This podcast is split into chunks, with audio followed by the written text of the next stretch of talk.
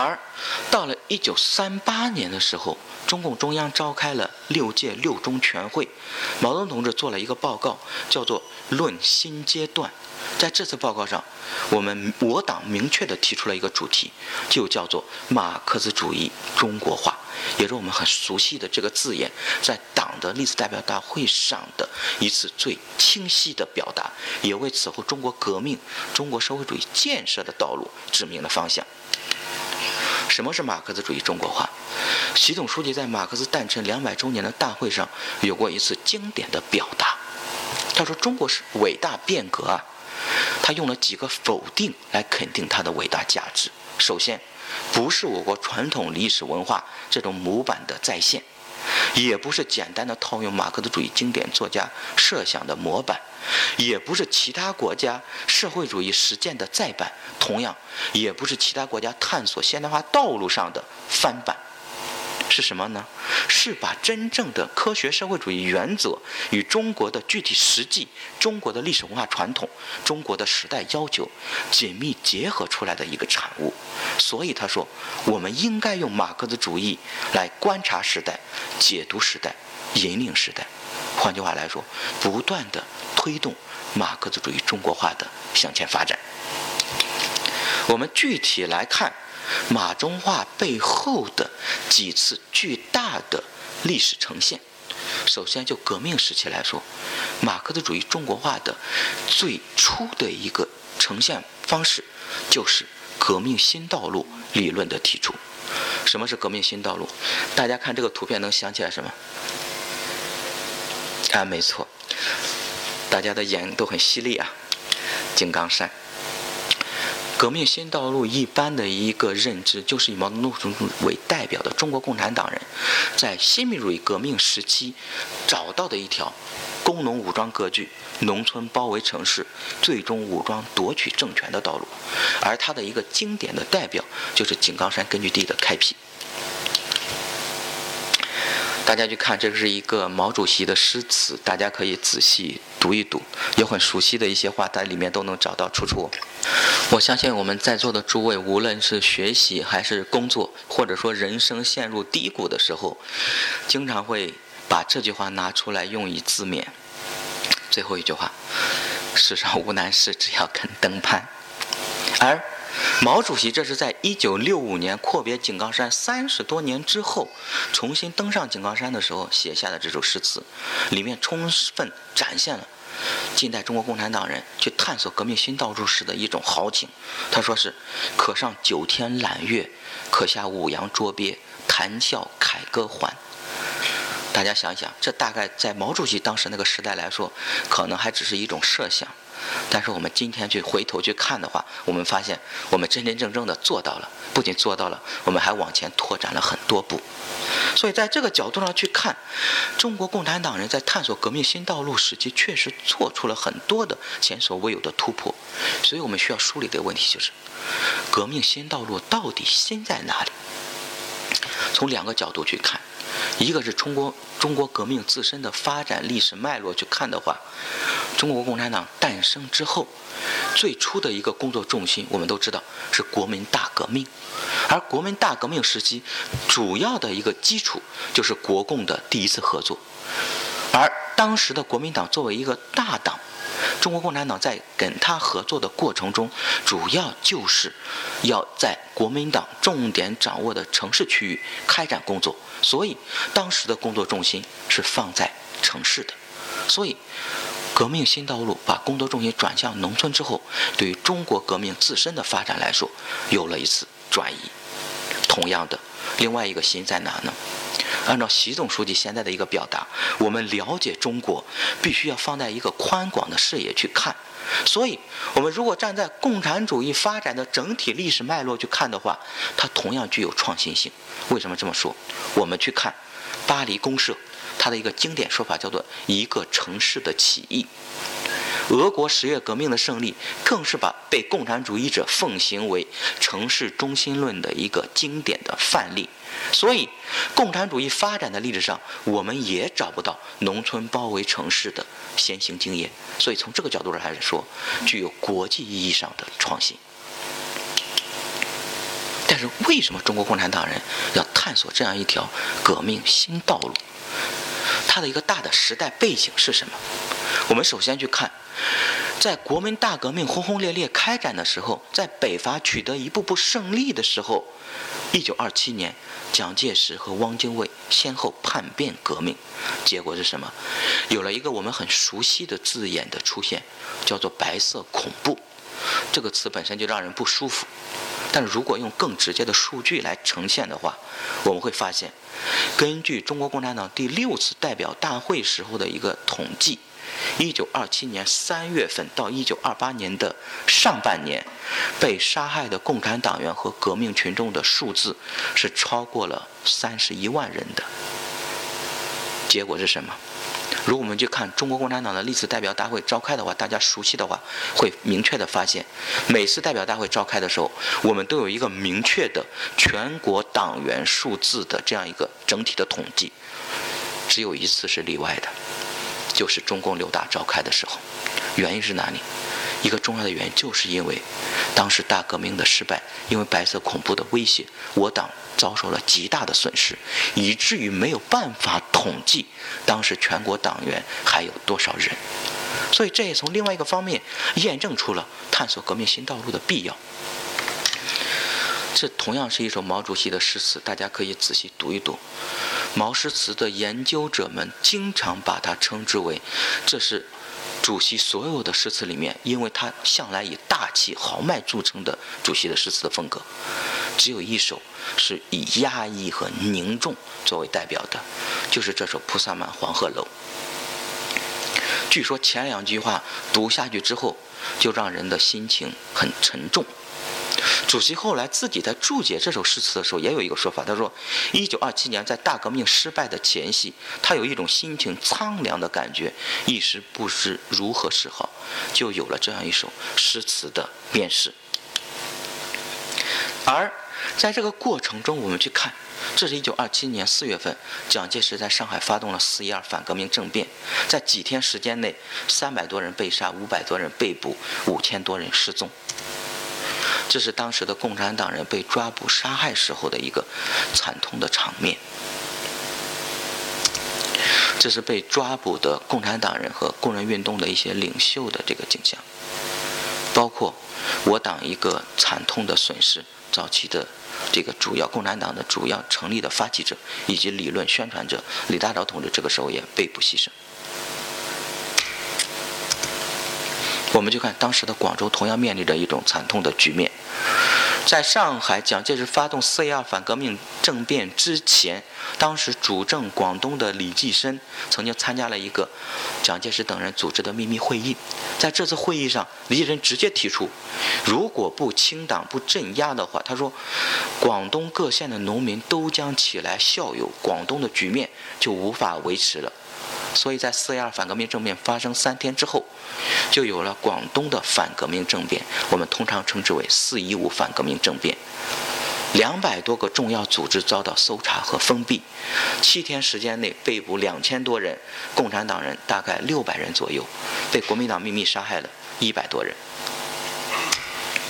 这是我党。在广东地区早期组织的一个重要领导人叫做赖玉润同志，他在事后描述这段历史的时候，他说，当时被捕的一群工友们在被就是押押解的过程中，仍然在高喊着反对国民党的屠杀政策，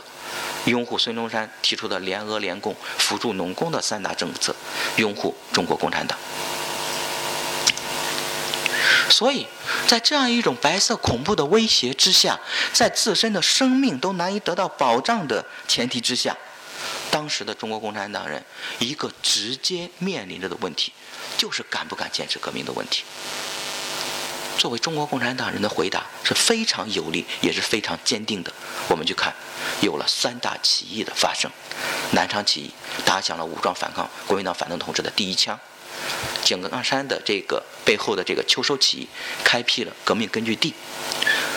我们所在的广州的广州起义，如果大家去过烈士陵园的话，对这段历史其实都很熟悉，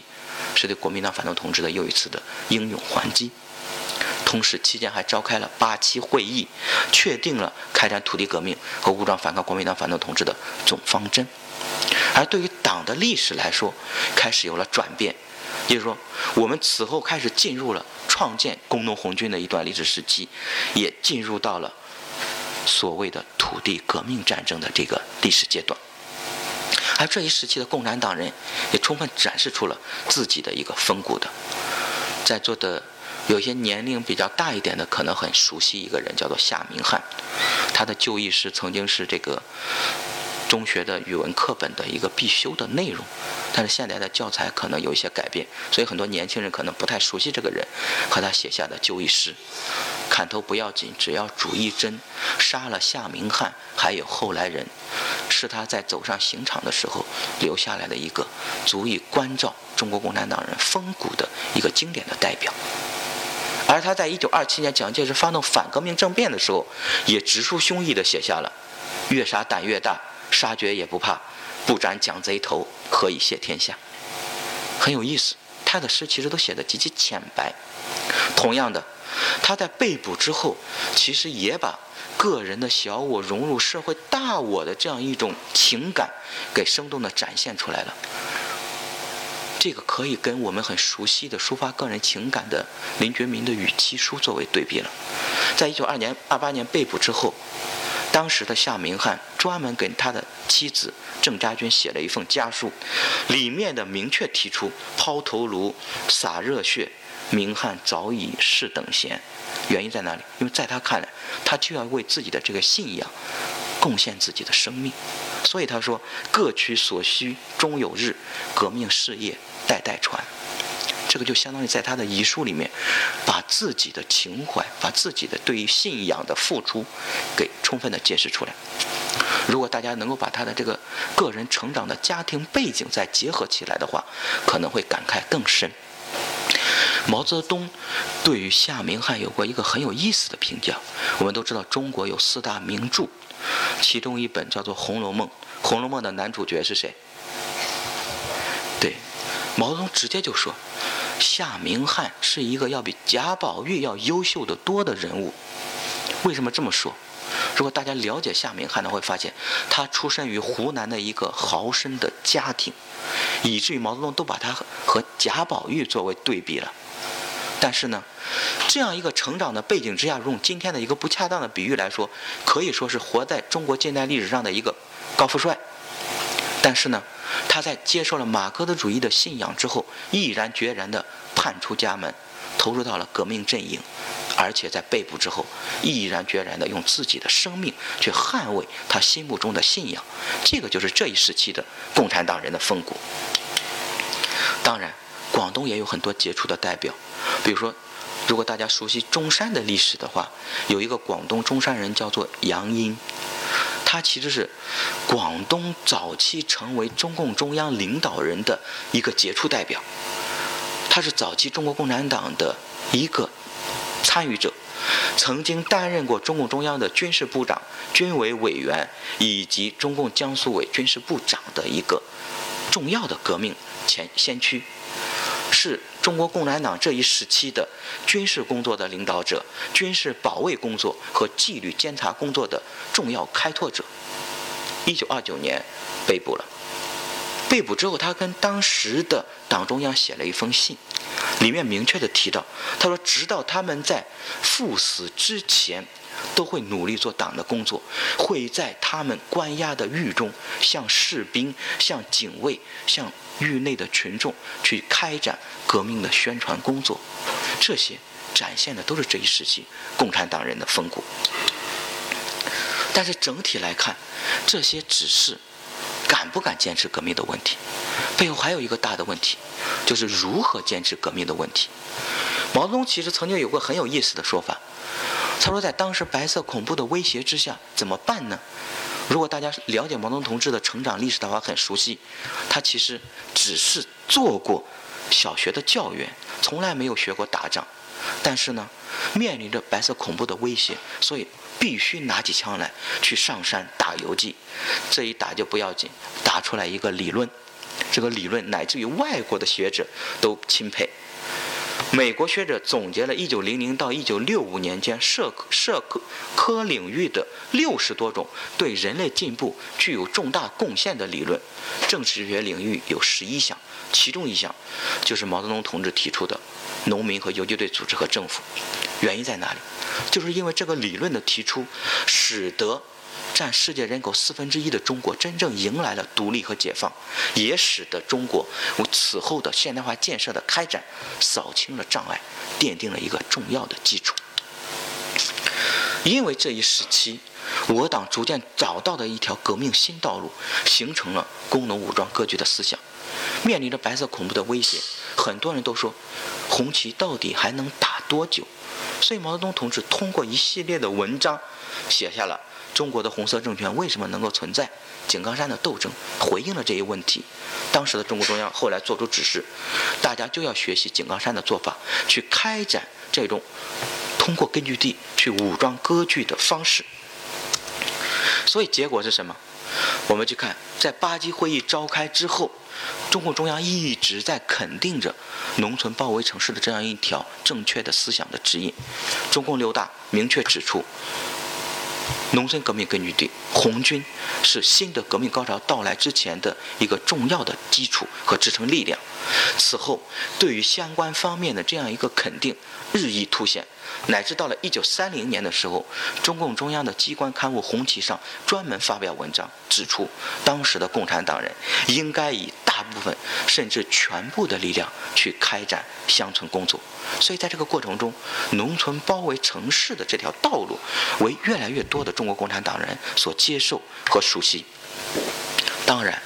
这样一场思想形成的背后，并不是那么一帆风顺的，它是有着一个历史的变化的。比如说，在一九二九年召开古田会议之后，当时有一个负责军事工作的我党同志，叫做林彪，在元旦到来之前的时候，给毛泽东写了一封元旦贺信，在这个贺信里面。林彪表达了他的悲观主义情绪，他认为通过开展革命根据地的做法，很难使革命的形式、革命的影响力进一步扩大，所以他建议我们应该采取中国传统农民战争游击作战的方式，来扩大我军的发展。这样一个做法得到了毛泽东的一个批示。毛泽东明确地批评了这种悲观主义的做法，肯定了根据地以及革命新道路在中国革命中的意义和作用。毛泽东这封回信后来成为我们很熟悉的一句话，这封信叫什么？就是“星星之火可以燎原”。在这封回信里面，毛泽东明确指出，在当时短时间内中国无法取得革命胜利的情况之下。那么，我们应该注意去锻炼、积累我党的力量，直到什么时候呢？敌大我小、敌强我弱的形势转变为我大敌小、我强敌弱的时候，再把工作重心从农村转向到城市。一般意义上就被认为，这封信的发表标志着农村包围城市道路的成功的开辟。而此后，作为代表的就是毛泽东同志对这样一条革命新道路的开辟起到了十分积极的作用。无论是实践上还理论上，毛泽东同志其实都做出了极大的贡献。当然，我们都知道人的认知不可能一步到位的，所以毛泽东同志对于理论的认知同样有一个转变的过程。我们能够看到，在一九二四年仍然处于国共合作时期的毛泽东，在国民党一大召开的时候，还有一个认知，他说。我们的组织还不够强大，恐怕还影响不了群众，不适宜马上提出反对大地主的口号。也就是说，农民问题、农村问题的重要性，他这个时候还没有提到一个应有的高度上去认知。此后逐渐有了变化。我们去看，这是一九二五年，当时的毛泽东回到韶山进行养病。当时在湖南从事农民运动的一个贺尔康同志，在他的日记里面留下了很多关于润之从事农民运动的一些关键的字眼。在这个时候，毛泽东开始加深了对于农民问题和农村问题的重要性的认知。而期间，毛泽东曾经数次来到广东开展革命工作，尤其是很重要，现在变成广东的一个重要的红色景点，大家都很熟悉，是哪里？对，农民运动讲习所。首先，我们去看到了一九二六年的时候，与两年之前的任期做比较的话，毛泽东在《国民革命与农民运动》这篇文章里面开篇就提到一句话：“农民问题是国民革命的中心问题，农民力量是中国革命的主要力量。”这个时候，农民问题、农村问题，在他的视角里面已经产生了极大的变化。而在这个过程中，我们去看广州对于他认知的转变，其实也有过重要的影响。从一九二四年开始，主要由共产党人主持的养成农民运动指导人才的农讲所开始正式成立。从一九二四年到一九二六年，总共办了六届，而毛泽东同志就担任了第六届的所长，并且是公认的规模最大。学习时间最长，也是学科开办最完整的一届。在这个过程中，总共培养了三百多名农运的骨干，到全国二十多个城市。所以后来人很多人认为，这一届农讲所在后来点燃全国各地农民运动的这个星星之火上，起到了也非常重要的作用。这个是后来人根据想象中刻画的毛主席在农讲所上课的一个场景。我们能够找到一些人的回忆，比如说当时一个湖南籍的学员就说，毛主席在主持农讲所期间的时候，一直强调理论联系实际的这样一个工作作风，所以强调大家在开展学习的过程中，一定要注意社会调查，注意农民问题的调查研究工作。同时呢，我们还能够看到一个河北籍的学员在回忆的中也提出，毛泽东当时。亲自主持召集各地的学员，要开展调查会，要真正的通过实际调查研究才能得来结论的这样一个工作方式，在当时就已经实际的开展。所以在这个过程中，毛泽东同志真正的把农民问题、农村问题的。这样一个重要性普及到农讲所的农民运动骨干的培养的过程中，所以在这些革命实践的过程中，毛泽东对于革命新道路的理论提出了四篇理论性的这样一个贡献。从一九二八到一九三零年，我们能够看到。中国的红色政权为什么能够存在？井冈山的斗争，星星之火可以燎原，以及后来在延安时期我们熟悉的一个说法叫做反对教条主义。这一时期最初的一个表达叫做反对本本主义的出现，这些成为了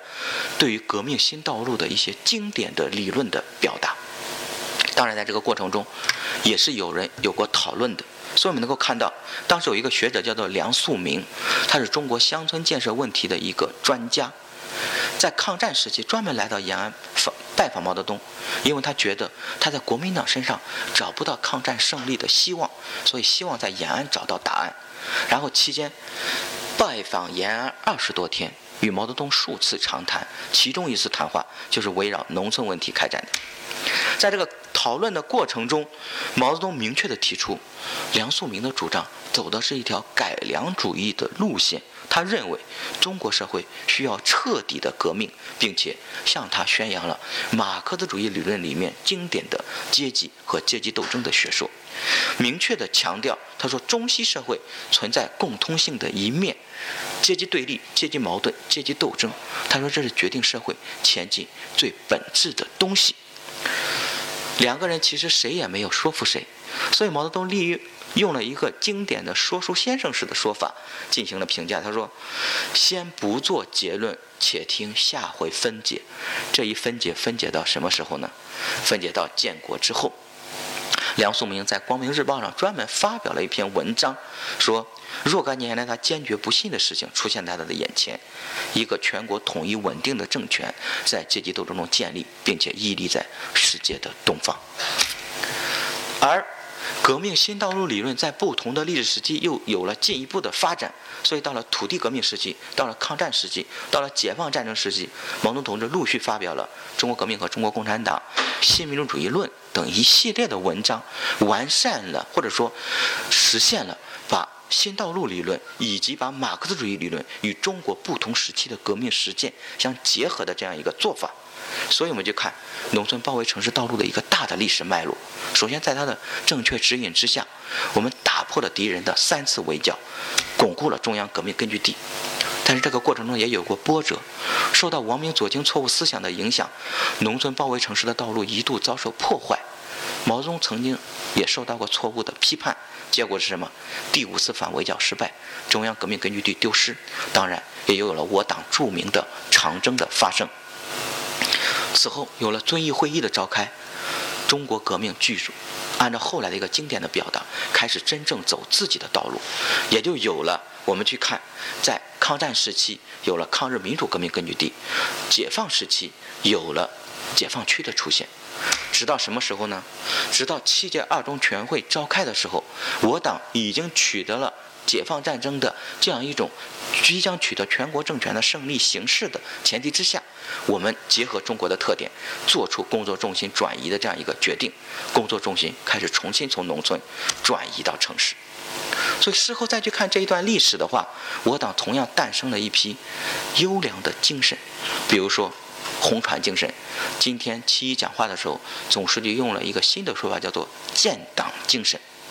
而在整个新民主义革命的发展过程中，井冈山精神、苏区精神、抗战精神、西柏坡精神等一系列的精神，同样先后出现在这一时期的历史舞台上。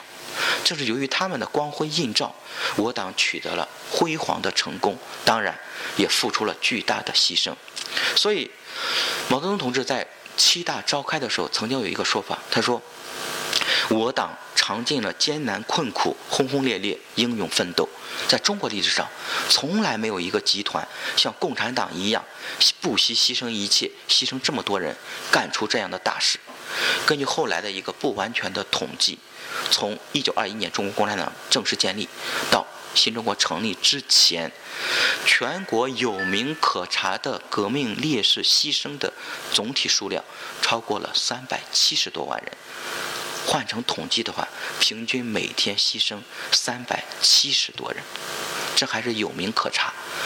而一些无名的烈士，会使这个数字更加的壮观。所以从这个角度上去看的话，我们经常说的一句话叫做“唯有牺牲多壮志，敢叫日月换新天”。这句话的背后是真真正正的通过无数的革命先烈，用自己的生命去谱写出来的。而正是由于他们的牺牲，他们的奋斗，才有了新中国的诞生，有了中国人民真正的当家作主，有了中国社会本质上的一次大的飞跃。而在这个基础上，中国共产党又领导中国人民开展了社会主义的探索。而在这社会主义道路探索的过程中，同样面临着一个重要的问题，就是怎么样去符合时代的潮流，怎样去符合。人民的意愿，真正找到一条适合中国人的社会主义建设的道路，是当时的党和国家领导人直接面临着的一个问题。所以，习总书记的一个原话就是：社会主义基本制度确立之后，中国共产党人仍然面临着一个新的问题，就是说，怎么样把马克思主义原理与中国的革命实践进行第二次结合，真正找找到适合中国建设的一条正确的道路，是。当时的国家和领导人需要思考的一个问题，我们能够看到的是，一九五三年的时候，当时的《人民日报》上出现了一个我们今天非常熟悉的字眼，叫做“五年计划”。当时是第一个五年计划的提出。毛泽东在建国之初的时候有过一段十分形象的表达，他说：“我们现在能建什么？能建桌子椅子，能造板凳，能磨纸，但是呢，我们没有办法造飞机。”甚至连一颗铁钉都要进口，这说明了什么？说明新中国成立之初的时候，我们的工业基础非常薄弱。而在第一个五年计划完成之后，中国的社会状况、中国的工业化体系有了明显的改变。所以我们有了第一次见到的飞机机床，有了自己打造的电子工业。新中国在成立之后，向世界证明了自己。但是一个麻烦的问题出现了。关于道路发展方向的问题，这个时候出现了一个大的挑战。我们首先来看，这时候新中国建国之初，在第一个五年计划完成前后，一些历史性的飞跃：第一架蒸汽机，第一架喷气式战斗机，第一台解放牌载重汽车，第一艘万吨轮船，